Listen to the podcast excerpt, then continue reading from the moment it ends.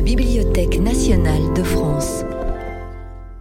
Dans le cadre du cycle de conférences consacré à l'archéologie des ports fluviaux et maritimes, Anna Canavo se penche sur l'archéologie de la ville portuaire d'Amatonte à Chypre.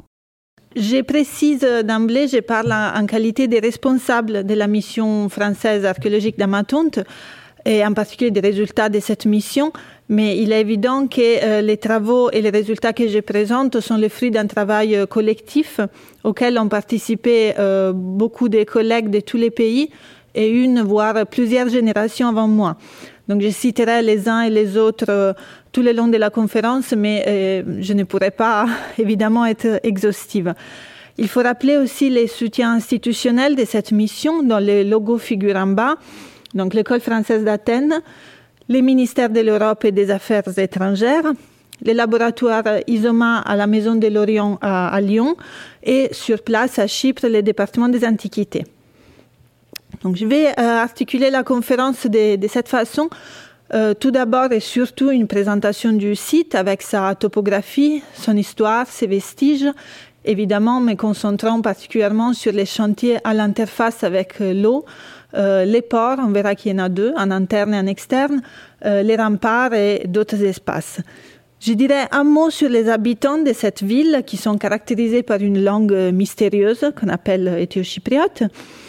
Et euh, c'est ce sujet qui nous amènera à la dernière partie où euh, justement ces habitants euh, jouent un rôle euh, dans le rapport avec la mer, la navigation, que j'approcherais plutôt d'un point de vue symbolique et rituel et moins d'un point de vue de l'analyse des échanges commerciaux qui sont, qui mieux, connus. je vais tout d'abord situer les sites. Donc, on est sur la côte sud de Chypre, une dizaine de kilomètres à l'est de la grande ville de Limassol. C'est un site occupé entre les débuts du premier millénaire avant Jésus-Christ et la fin de la période tardo-antique ou paléochrétienne, c'est-à-dire pendant le 7e siècle après. Euh, donc j'ai mis en, rouge euh, les périodes euh, concernées, donc la, périodisation archéologique aussi en datation absolue.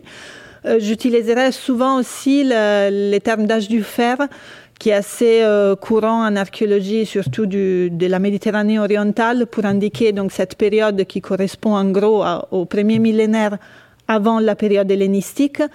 C'est une période euh, très particulière et importante pour Amatonte et pour nombre des sites chypriotes parce que c'est une période pendant laquelle les sites et les sièges d'un royaume indépendant avec euh, donc une dizaine, douzaine d'autres sites chypriotes euh, un royaume indépendant qui est euh, autour des rôles soumis à des puissances extérieures, les Assyriens, les, Égyptiens, les Perses, mais qui euh, garde une certaine indépendance, frappe monnaie. Donc on verra certains marqueurs de cette, de cette indépendance.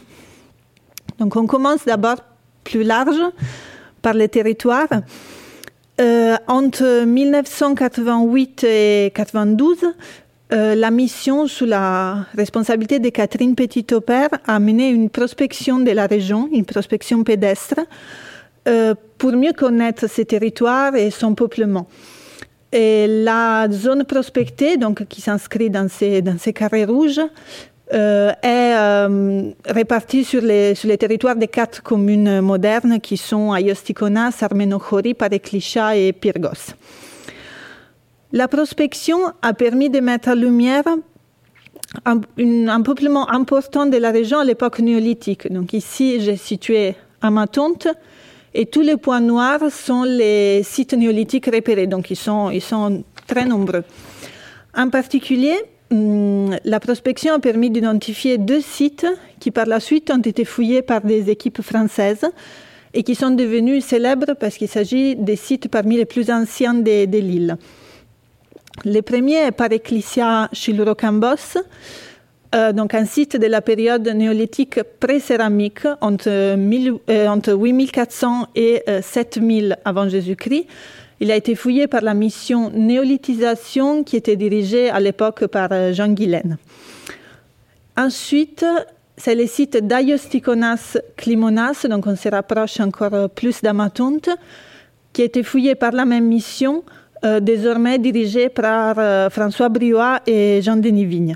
Ce site serait encore plus ancien, donc il a permis de faire reculer le peuplement de la région d'un de, millénaire. Entre, donc serait occupé entre 9100 et 8600 avant Jésus-Christ. Donc après cette occupation dense au néolithique, la région, euh, dans les époques successives, est relativement désertée, en particulier à l'âge du bronze, euh, donc en gros au deuxième millénaire avant Jésus-Christ. Euh, dans la phase finale de cette période, au bronze récent, la deuxième partie du millénaire, en particulier, les sites repérés sont très peu nombreux et ils sont tous situés à l'est de cette région. En effet, euh, pendant cette période, les, pôles administratifs et politiques de cette région sont situés plutôt, plutôt à l'est, euh, autour de deux sites qui s'appellent Calabassos, Ayos Dimitrios et Maroni Vournes, où on a retrouvé des établissements euh, de type palatial qui géraient visiblement donc une administration, une économie euh, importante. Donc, apparemment, la région d'Amatonte est un peu désertée, délaissée, et les centres se situent plutôt, plutôt à l'est. Avec la transition à l'âge du fer, donc au premier millénaire, cette région est réoccupée avec l'établissement de cette nouvelle ville. La ville est structurée euh, de cette façon. Donc, on a un centre urbain qui euh, est articulé autour d'une acropole et une zone également euh, élevée par rapport à la mer, mais plus basse que l'acropole qu'on appelle ville basse. Et autour se situent les nécropoles. On, on, en isole trois, est, ouest et, nord. Euh, j'ai mis un fond de carte satellite pour qu'on se rende bien compte qu'on est euh, quand même un contexte urbain ou disons périurbain. On est notamment dans la banlieue touristique de Limassol. Euh, le site lui-même est protégé, donc on voit qu'il est vert et sans construction, mais il n'est pas de même pour les nécropoles qui sont intensement construites avec des hôtels et des appartements donc intensement aussi fouillé euh, dans les cadres des fouilles d'urgence. Les premières traces euh, archéologiques d'occupation sont des types funéraires. Donc on a deux tombes dans la nécropole ouest, assez éloignées l'une de l'autre. On a un dépôt céramique de matériel des types funéraires du début de la période géométrique, donc vraiment du tout début du millénaire, retrouvé dans les secteurs qui sera par la suite occupée par le palais royal, et enfin une tombe au sommet de l'acropole. Cette tombe fera l'objet de cultes successivement, donc elle se situe dans un sanctuaire et elle-même fera l'objet de cultes, mais elle semble être plus ancienne que le sanctuaire lui-même. Antoine Hermary, qui a dirigé euh, avant moi la mission et qui a en particulier fouillé les, sanctuaires de l'acropole, a proposé d'identifier cette tombe avec celle de la divinité euh, de l'héroïne divinisée plutôt Ariane Aphrodite. Ariane, donc épouse de Thésée, selon un historien local, serait morte en accouchant à Amatonte et on lui aurait rendu des, cultes euh, au sein d'un bois sacré. Donc peut-être que euh, c'est une suggestion, cette tombe peut identifier avec la tombe d'Ariane. S'il y a du matériel funéraire, il y a des morts, évidemment, il y a aussi des, vivants qui vont avec, mais on n'en a retrouvé aucune trace à ce jour. Donc on n'a que du matériel funéraire. C'est seulement à partir de la fin du IXe siècle, début du 8e, donc à la fin de la période géométrique, qu'on peut documenter l'existence d'une structure administrative et économique, notamment les, palais royaux, qui se situe à mi-pente sur l'acropole et euh, donc il sera successivement euh, certainement les sièges des, rois du royaume. Euh, à partir du 8e siècle commence à être utilisé aussi les sanctuaires de l'acropole et donc peu à peu la ville s'articule. Donc elle était structurée de cette manière. L'acropole, c'est une colline haute d'environ 90 mètres sur la mer dans la toponymie locale, elle s'appelle euh, Castros. Les palais se situent à mi-pente et au sommet, euh, les sanctuaires. la colline est escarpée à l'est, à l'ouest et au nord, Donc l'accès s'est fait par, par le sud, par le côté de la mer.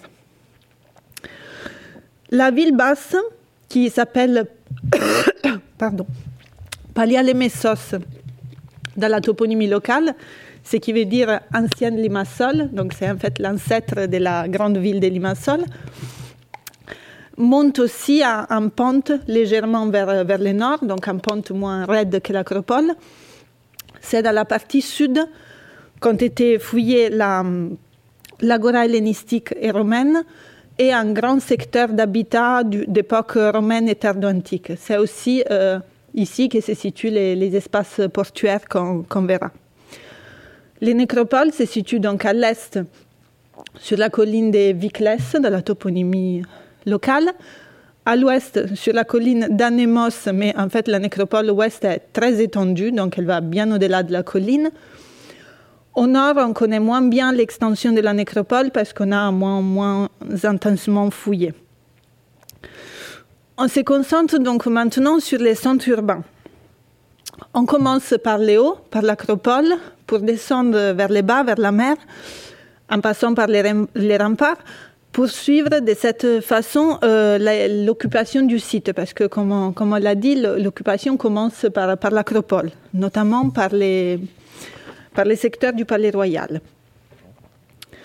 C'est en effet dans, ces secteurs, dans la partie nord, qu'a été retrouvé les petits dépôts des, céramiques funéraires de l'époque géométrique dont on a parlé. Euh, donc on a retrouvé dans une citerne ici, mais on connaît ni l'origine première de ces matériels, ni sa relation avec les palais. On l'a juste retrouvé à cet endroit. De ces bâtiments, on a dégagé juste ici qu'une partie, peut-être une, partie relativement limitée. Il a été construit, donc il connaît une première phase entre la fin du 9e et le début du 8e siècle. J'ai mis ici encerclé en rouge une base des colonnes qui appartient à un des premiers sols, des premières phases du palais. Et il a connu des réaménagements successifs. Un de ces réaménagements les plus importants suit euh, des événements du début du 5e siècle. Donc là, c'est Hérodote qui nous raconte l'histoire. Donc Amatonte refuse de se joindre aux autres royaumes chypriotes et aux cités grecques d'Asie mineure euh, d'Ionie en révolte contre les Perses, donc elle ne participe pas à la révolte ionienne. Et pour cela, elle est assiégée par le chef local chypriote de la révolte, qui est Onizilos de Salamine. Avec ces sièges, dont Hérodote ne nous dit pas précisément s'il a réussi ou pas, mais avec ces sièges, on met en relation plusieurs destructions et reconstitutions qu'on a constatées euh, sur plusieurs monuments au Palais Royal, mais aussi au sanctuaire et au rempart. Les palais est caractérisé par du matériel euh, très riche et très abondant. Sculptures en pierre et en terre cuite, bijoux en or, brûle parfum, céramique importée euh, fine de Grèce et beaucoup de matériel amphorique. Donc visiblement, la zone qui était fouillée est euh, du moins en partie une zone de stockage et on le voit bien par euh, cette photographie qui illustre la découverte in situ, sur place, des pitoy, des gros conteneurs de, stockage qui ont été découverts donc, au, tout début de la mission. Euh, les fouilles du palais, en effet, ont commencé au, tout début de la mission. Dès la première année, en 1975, on a par chance ouvert euh, des carrés de fouilles euh, ici. Et ils ont poursuivi jusqu'en 2014, surtout sous la direction de Thierry Petit, Isabelle Tassignon, Béatrice Blandin et Aurélie Carbillet. Donc les palais se situent stratégiquement à mi-pente. Il a une, vue exceptionnelle sur, toute la baie des Limassol. Il a évidemment une relation topographique avec euh, les sanctuaires de l'Acropole. Ces sanctuaires, donc, comme je l'ai dit, est fréquenté dès le 8e siècle avant Jésus-Christ, avec euh, des installations culturelles variées, mais aucune architecture monumentale. Euh, ce qui est la norme à Chypre à l'âge du fer. Donc il n'y a pas de, de temples à la grecque à Chypre. Euh, pas, pour cette époque, donc pas avant l'époque hellénistique. On remarque donc euh, ici la tombe peut-être la tombe d'Ariane Aphrodite, on l'appelle comme ça.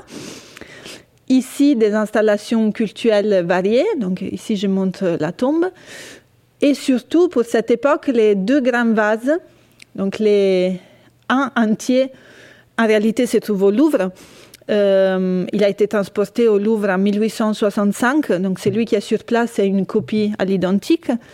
Et un autre fragmentaire, on voit juste la, cuve, a été découvert lors des fouilles de la mission.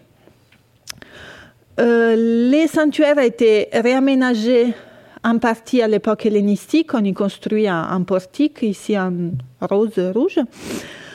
Mais surtout en époque impériale, lorsque on y construit un vrai temple monumental en calcaire avec des chapiteaux en style dit nabatéen. Euh, la fouille du sanctuaire, donc, comme je l'ai dit tout à l'heure, a été dirigée par Antoine Hermary, qui, depuis les années 70, euh, donc, il a publié euh, les résultats de cette fouille avec de nombreux collaborateurs, parmi lesquels l'architecte Martin Schmitt, à qui on doit cette aquarelle suggestive de, la, de l'ambiance, de l'aspect du sanctuaire à l'époque romaine. La vie du sanctuaire continue même après l'époque euh, païenne, euh, en époque chrétienne, euh, avec la construction d'une basilique, donc les temples démontés, et avec ces blocs, on construit une basilique relativement petite mais somptueuse. Euh, ici, on voit en particulier un très, très beau sol en opus sectilé qui aujourd'hui est protégé euh, est couvert pour, euh, pour protection, mais qui était visible jusqu'à il y a quelques années. Donc, tout le long de son histoire euh, pré-chrétienne, euh, le sanctuaire est consacré à la grande déesse, la grande déesse d'Amatonte de, Chypre qu'on identifie plus tard à partir de l'époque classique avec la déesse grecque Aphrodite. En réalité, cette déesse adopte plusieurs visages au, cours des siècles. En époque archaïque, elle a le visage égyptisant d'Ator ou bien celui euh, oriental, ans d'Astarté. C'est seulement en époque classique qu'elle elle est, identifiée à la, à la grecque Aphrodite et notamment on a retrouvé euh, lors des fouilles du sanctuaire des dédicaces royales du dernier roi euh, d'Amatonte, Androclès, qui offre donc fait des consécrations à cette euh, déesse en l'appelant Aphrodite Kypria, donc de Chypre. Ces dédicaces, les, deux, sont en grec alphabétique, mais aussi en syllabaire et en éthiochypriote, dont on dira euh, quelques mots tout à l'heure. Donc, si les palais et les sanctuaires sont les deux pôles autour desquels se structure l'espace de l'acropole, on ne connaît toujours pas l'habitat de cette époque. Donc, on ne sait pas où habitaient les, les, vrais gens, à part les rois. Euh, ce qui est présenté dans la bibliographie comme un espace d'habitat, ici, en réalité, c'est un petit sondage qui était ouvert au tout début de la mission, lorsqu'on connaissait rien de la topographie de la ville, rien de tout ça n'était visible. En réalité, euh, a posteriori, donc après presque 50 ans de fouilles, on peut certainement identifier ces petits sondages avec euh, une partie du, palais royal, donc qui se situe à proximité et qui devait être euh, très étendu. Tout dans ces sondages, les types d'appareils, les matériels, l'orientation des murs euh, correspond avec ce qu'on connaît du, palais royal. Les secteurs de la ville basse, où on pourrait hypothétique, hypothétiquement localiser euh, l'habitat, jusqu'ici n'a euh, rien restitué qui soit antérieur à l'époque hellénistique. L'agora, euh, en effet, un espace qui est occupé et monumentalisé seulement à partir de l'époque hellénistique et de plus en plus à l'époque romaine. Cela ne veut, pas dire qu'elle n'a pas pu être occupée avant, mais disons qu'on n'a pas trouvé des, traces des niveaux qui correspondent aux époques antérieures. De l'Agora d'Amatonte provient une statue colossale de Bess, conservée à Istanbul. Euh, Bess était une divinité également d'origine égyptienne, mais donc réadaptée à Chypre, une divinité au trait monstrueux, mais qui souvent accompagnait la grande déesse Aphrodite. Cette statue, avec d'autres qui ont été plus fragmentaires qui ont été retrouvées, suggère l'existence d'un lieu de culte de cette divinité à proximité de l'agora et peut-être euh, datant d'avant l'époque hellénistique, Bess étant souvent associée au pouvoir euh, royal. À l'époque hellénistique, lorsque le royaume n'existe plus, Et Amatonte, désormais un site chypriote d'importance secondaire dans l'île, l'agora est monumentalisée et ornée des portiques, des bancs, des fontaines, etc. Elle est encore modifiée et réadaptée à l'époque romaine. Donc on y, ajoute un complexe de thermes et d'autres installations hydrauliques. Euh, et encore en époque tardo-antique. Les fouilles de l'Agora ont été réalisées par le département des antiquités de Chypre dans les années 70 et 80 et ont dégagé un ensemble monumental qui est relativement réduit en extension, surtout par rapport aux agorailles d'autres sites chypriotes connus, par exemple Kourion ou Paphos, mais assez, assez dense, assez articulé. Toujours par le département des antiquités de Chypre, a été dégagé au sud-ouest de l'Agora. Donc ici, par rapport à l'image précédente, on se situe euh, de l'autre côté. Donc ici, la mer euh, est en bas et ici est, est en haut. Donc cet espace-là, à proximité de l'Agora, est un espace d'habitat assez, assez vaste. Euh, habitat datant essentiellement de l'époque impériale et tardo-antique. Et les fouilles ont eu lieu entre les années 90 et, 2000. Donc on arrive enfin aux espaces en rapport avec euh, l'eau. Dans cette zone, au sud de l'agora de la ville basse, qui est, euh, on le voit sur la photo, un espace plat euh, un bassin plat qui est séparé de la mer par la route artificielle moderne. Pierre Aupert, le premier directeur de, la mission, a supposé euh, qu'il devait se trouver les, ports internes de la ville. Donc il appelle port interne pour les distinguer de l'autre, construit externe dont on parlera plus tard. Donc selon Pierre Aupert, c'était donc un espace portuaire. Euh, à partir de 2014, la mission a développé un programme de recherche justement pour vérifier les bien fondés de, cette hypothèse et euh, pour explorer un peu, un peu mieux ces secteurs qui étaient jusqu'ici restés euh, non touchés par, par les fouilles.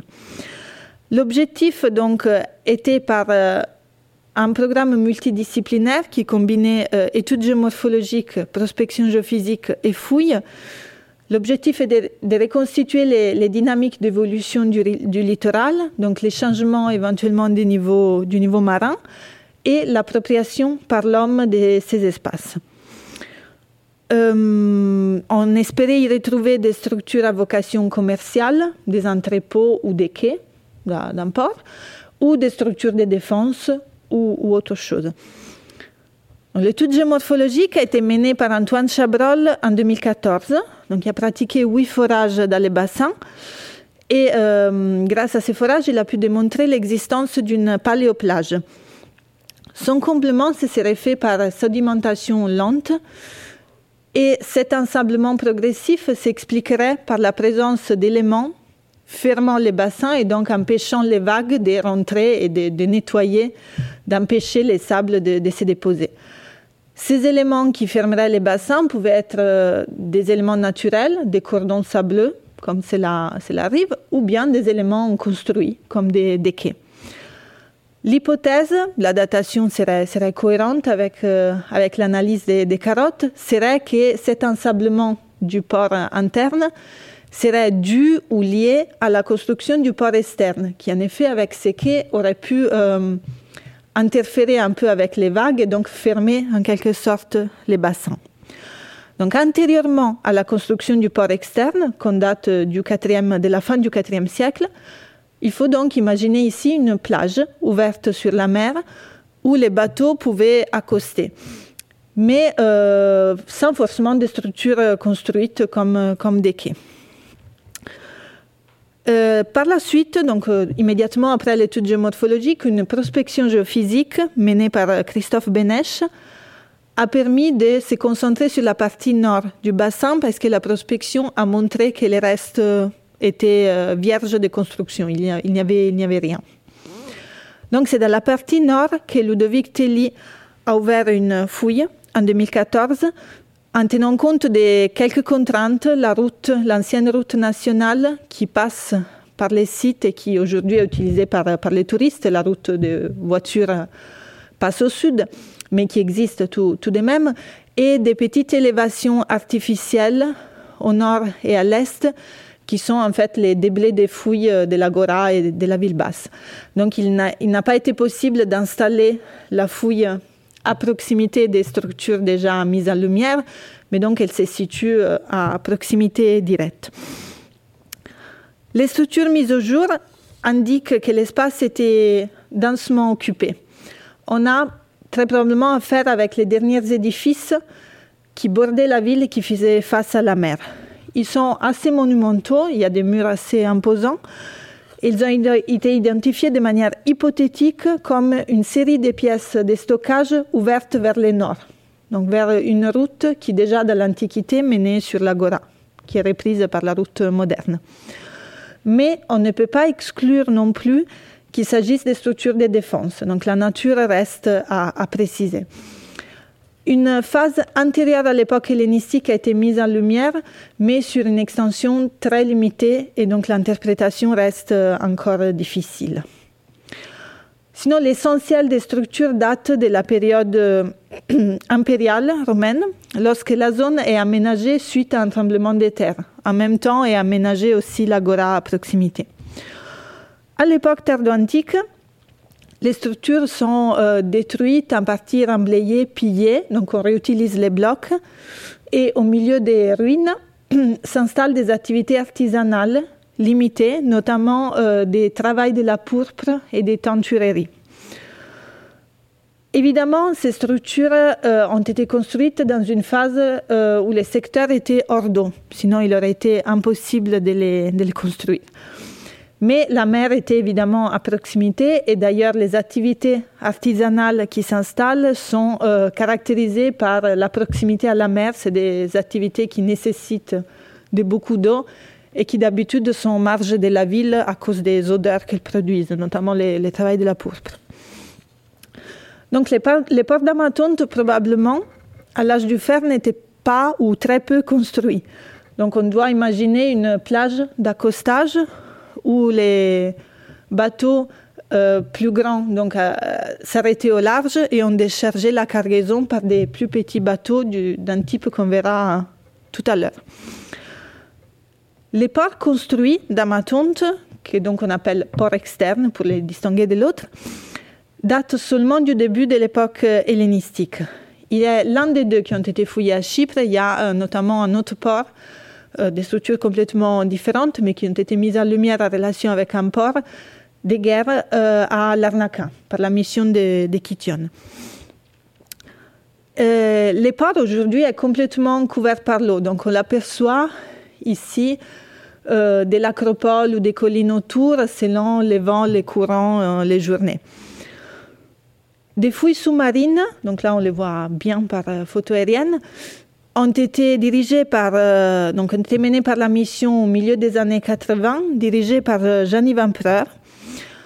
Et elles ont montré que le port donc, a été construit à la toute fin du IVe siècle, sans doute dans le cadre des luttes entre les successeurs d'Alexandre le Grand pour le contrôle des Chypre. Amatonte, notamment, avait été choisi par euh, les Antigonides, donc Antigone et Démétrios, son fils, comme l'une des bases navales. Et euh, les Antigonides contrôlèrent Chypre pour quelques années, entre 310, quand disparaissent les royaumes autonomes, et 295 avant Jésus-Christ, lorsque finalement les Lagides d'Égypte, les Ptolémées, arrivent à s'emparer définitivement de l'île. À ce moment-là, les Lagides, qui étaient intéressés à développer d'autres sites chypriotes comme leur principale base administrative, notamment Salamine à l'est et Paphos à l'ouest, délaissent Amatonte et les travaux de construction du port, notamment qui n'avaient pas pu être achevés en quelques années, sont laissés donc inachevés. Le port n'est jamais, jamais complété. Les dynamiques d'ensablement qui portent au comblement du port interne affectent aussi les ports externes, notamment la partie nord du port, à un certain moment, est hors d'eau, plus particulièrement en époque tardo-antique. Et c'est à ce moment-là qu'on y creuse des puits, qu'on a retrouvés, des simples puits pour euh, puiser l'eau douce, mais aussi un puits à godet, qu'on appelle aussi euh, parfois, du mot arabe, sakié ou en grec chypriote alakati. C'est un type de puits qui en effet était en usage à Chypre jusqu'à il y a quelques décennies, donc on connaît par l'ethnographie. Un modèle euh, plus ancien, d'époque romaine, a été trouvé récemment par la mission des Kition euh, sur le site de Kition Bamboula. Donc ici, j'ai mis une, photo et une, belle coupe qui montre un peu le, fonctionnement de, ces, de cette roue avec des godets qui allaient puiser l'eau douce au fond et qui la ramenaient à haut. On a des parallèles à Matonte aussi euh, connus, euh, trouvés sur l'Agora. Des puits à puits d'eau douce en général. Tous ces puits sont mis en relation avec euh, les activités des tentureries et des travaux de la pourpre qui ont été retrouvés aussi bien par les fouilles françaises, dans la fouille de Ludovic que par les fouilles chypriotes sur l'Agora. Donc on a plusieurs activités documentées, toutes de la période tardo-antique. Ensuite, les changements des niveaux marins qui, euh, donc, euh, d'abord ont porté à l'ensablement, ont à nouveau euh, submergé les ports, y compris les quais, et maintenant, c'est, la situation actuelle, le port est, sous l'eau. L'inachèvement du, port externe trouve une correspondance à la fois à Kition, où aussi le port qui a été découvert connaît une phase de réaménagement à la fin du IVe siècle qui reste inachevé, mais aussi euh, à Matonto au rempart. Donc je vais dire un mot pour, euh, pour conclure cet aperçu de la ville. Donc les remparts euh, faisaient tous les tours du centre urbain, y compris sans doute les ports, du moins dans le projet initial qui, qui est resté inachevé. les premiers éléments datent de l'époque archaïque. La mission française sous la direction de Pierre Aupert le premier directeur de la mission, a fouillé euh, un certain nombre de secteurs de ces, de ces remparts. La porte sud-ouest est caractérisée par un gros pan de murailles hellénistiques qui est toujours visible en bord de mer. C'est ce qui reste d'un ensemble plus massif de structures qui étaient visibles encore au XVIIe, XVIIIe siècle. On a des gravures qui les montrent, mais qui ont été démontées pendant ces années-là euh, pour, que la pierre soit réutilisée pour d'autres constructions, notamment la, le canal de Suez, mais pas que. Donc ça, c'est ce qui reste.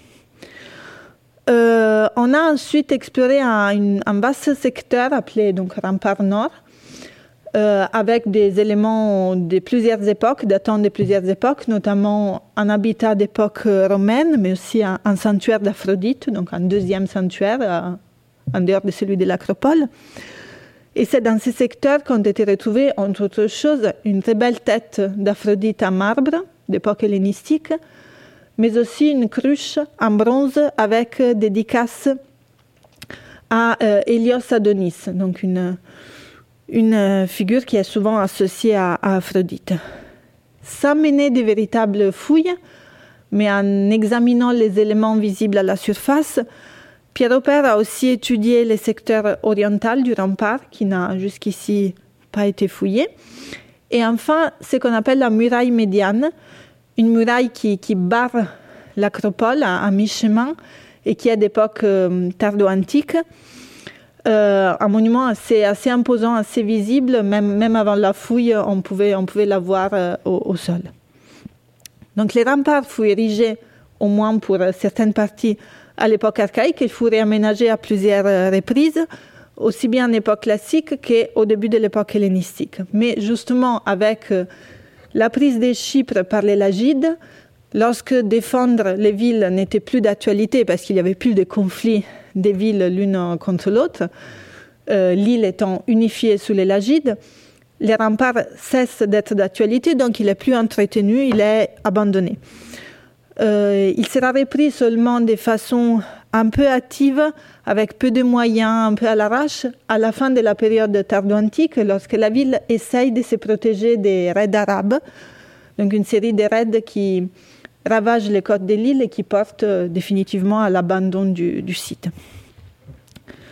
Donc, dans cet aperçu de la ville, j'ai omis un, un certain nombre d'autres découvertes, notamment des collègues du département, plusieurs basiliques, des quartiers d'habitat tardo-antique. Mais je vais maintenant euh, dire quelques mots des habitants de cette ville. et de leur langue particulière. les sources grecques s'intéressent peu à Matonte et en général à Chypre, mais deux passages d'auteurs grecs nous intéressent ici. Donc les premiers, les Pseudo-Silax, en fait, un, géographe euh, périégète euh, du IVe siècle, dans une description de Chypre très rapide, nous dit que les Amathusiens étaient des autochtones, en les distinguant donc des Grecs et des Phéniciens qu'il nomme euh, avant, et aussi des barbares qui, selon lui, peuplaient l'intérieur de l'île. Euh, Théopompe, un historien contemporain de la même époque du IVe siècle, euh, nous donne l'ancêtre mythique de ces habitants d'Amatonte. Il les met en relation avec les héros local Kiniras. Kiniras est un personnage connu déjà par Homère comme roi de Chypre. Il nous dit que les Grecs qui étaient avec Agamemnon, c'est-à-dire les Grecs qui avaient participé à la guerre de Troie, des retours de la guerre de Troie, se seraient emparés de Chypre. Donc c'est l'interprétation mythique grecque de l'hellénisation de, de Chypre. Et ils auraient donc chassé les, rois de Chypre, d'après Homère, Kiniras, qui se seraient réfugiés à Matonte. La, civilisation matérielle, telle qu'on la connaît par les fouilles, en réalité ne, confirme pas ces, éléments. C'est-à-dire qu'on ne voit pas les Amatousiens comme quelque chose de différent des autres chypriotes. La céramique, l'architecture, les coutumes funéraires, les cultes rapprochent absolument Amatonte des autres villes chypriotes. Mais il y a effectivement une spécificité qui est celle de la langue. Donc, je rappelle qu'à Chypre, à l'âge du fer, on parlait euh, majoritairement en grec, dans un dialecte d'ailleurs du grec propre à l'île, des Chypriotes, mais on écrivait avec une, écriture euh, originale, indigène, qui n'était pas un alphabet, mais un syllabaire, donc plus proche du coréen ou du japonais contemporain. Euh, je monte ici un objet qui appartient à la collection de la Bibliothèque nationale de France, au cabinet des médailles, qui est l'inscription chypriote la plus longue et la plus célèbre qu'on connaisse, donc inscrite sur une tablette de bronze, un long texte en grec, en dialecte chypriote et en syllabaire. À Chypre, on parlait et on écrivait aussi les phéniciens, mais cette langue reste minoritaire, sauf dans certains royaumes, notamment Kition un certain nombre, vraiment une, poignée, quelques dizaines d'inscriptions en syllabaire euh, qu'on connaisse sont en grec, mais euh, sont pardon en syllabaire, mais pas en grec. Donc dans d'autres langues qui restent indéchiffrées pour nous et qui sont donc non grecques.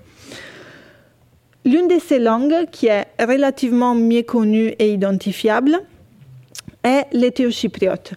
Je monte ici un autre objet de la collection de la, BNF, qui est une tablette en calcaire avec une inscription éthiopiote qui probablement est originaire d'Amatonte. Donc il s'agit d'une langue dont on sait reconnaître quelques traits grammaticaux et qu'on appelle depuis les années 30 éthiochypriote. Donc c'est un nom moderne qui veut dire vrai chypriote. Donc les noms reposent sur une hypothèse.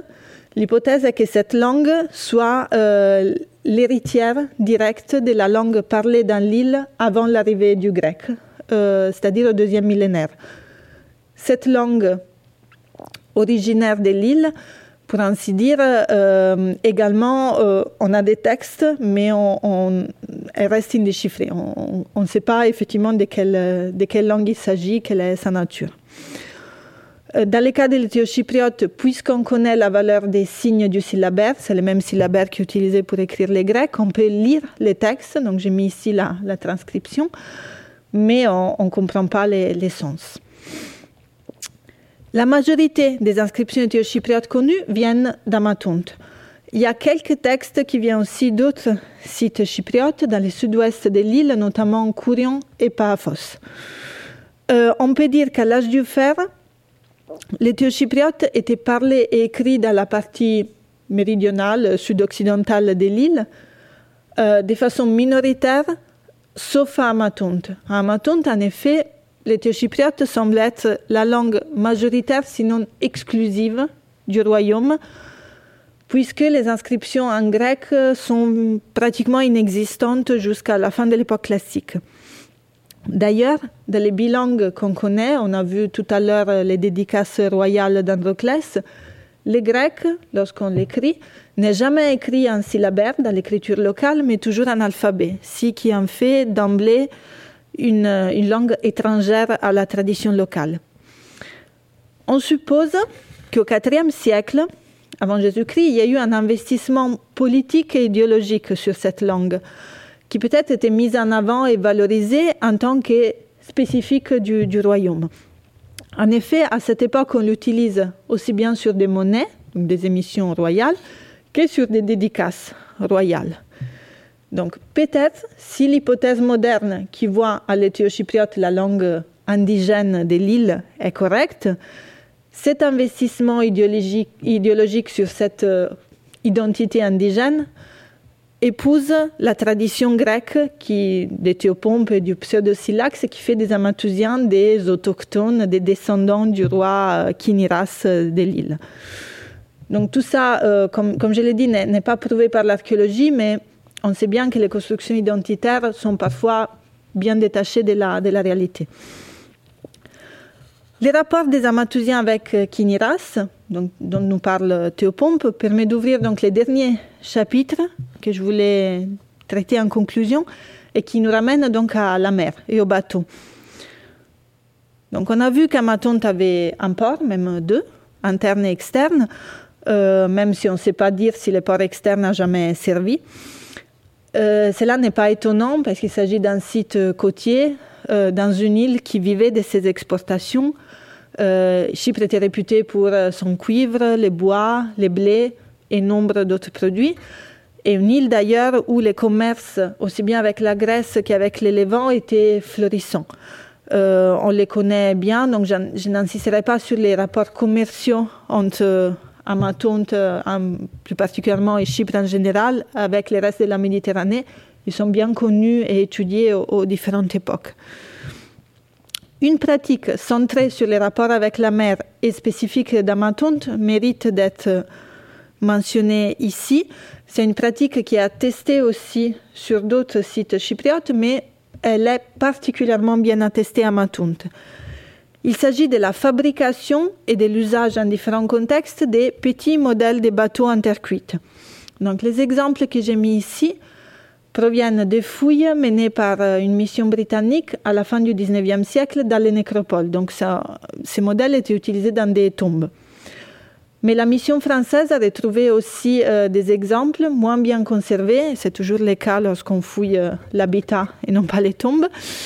Euh, donc, on a, a, retrouvé plusieurs exemples, surtout donc, sur l'acropole, au sanctuaire, et en relation avec les palais royaux, donc dans les palais lui-même ou avec du matériel en provenance du palais.